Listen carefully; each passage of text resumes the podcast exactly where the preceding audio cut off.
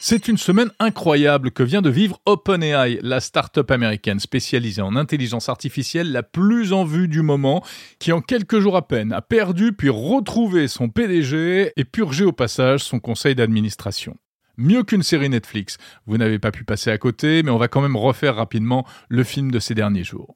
Alors tout commence vendredi 17 novembre. Breaking news, on apprend que Sam Altman, CEO d'OpenAI, l'entreprise qui a démocratisé l'IA générative avec ChatGPT, est débarqué par le conseil d'administration de l'entreprise. Il est viré. C'est un véritable choc. On ne connaît pas les raisons de ce débarquement, mais en tout cas, ce n'est pas terminé, ce n'est en fait que le début de l'histoire. Le lendemain, samedi 18, le président et cofondateur de l'entreprise, Greg Brockman, se solidarise avec Sam Altman et démissionne à son tour. Dimanche soir, voilà que Sam Altman refait surface. Il se rend au siège d'OpenAI à San Francisco. Il poste même à ce moment-là sur X une photo de lui avec un badge visiteur et on pense alors qu'il va être réembauché, ce qui est déjà complètement fou. Finalement, il n'en est rien, et le lendemain, le 20 novembre, lundi, Sam Altman semble être embauché directement par Microsoft, principal actionnaire d'OpenAI.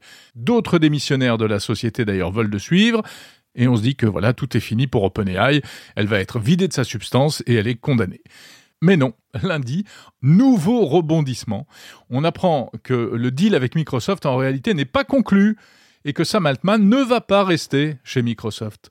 Du côté d'OpenAI, pendant ce temps-là, la quasi-totalité des employés signent une pétition pour réclamer son retour et la démission du conseil d'administration. Début de semaine, il se passe encore des choses, je vous passe les détails, mais finalement, mercredi matin, cinq jours après le début de ce psychodrame, eh bien voilà que Sam Altman annonce son retour chez OpenAI. Il va reprendre la tête de l'entreprise avec un tout nouveau conseil d'administration. Alors que s'est-il passé? Eh bien, visiblement, il y avait un différent profond au sein de l'entreprise entre deux courants. D'un côté, Sam Altman, le financier, celui qui a transformé en entreprise commerciale ce qui était au départ une fondation pour la recherche ouverte en intelligence artificielle.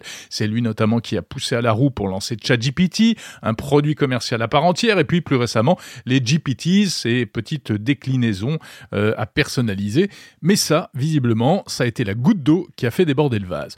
Car de l'autre il y avait aussi un petit clan d'irréductibles, des gardiens du temple de la science et de la philosophie d'origine d'OpenAI, emmené par un brillant informaticien Ilya Sutskever, directeur scientifique d'OpenAI. Lui, il avait voté contre Sam Altman au moment de la réunion fatidique du conseil d'administration.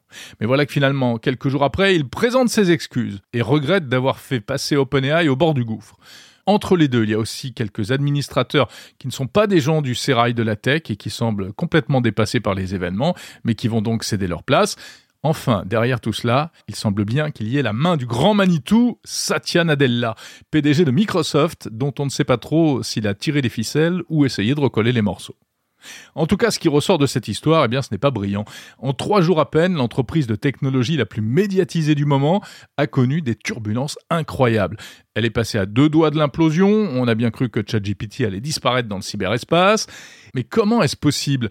Alors qu'on ne cesse de dire que l'intelligence artificielle est le grand défi du futur, que cela mérite sagesse et intelligence, eh bien voilà que la compagnie qui incarne le mieux cette révolution donne l'image d'une cour de récréation euh, fragile, minée par des querelles d'ego et de capitaux, très certainement.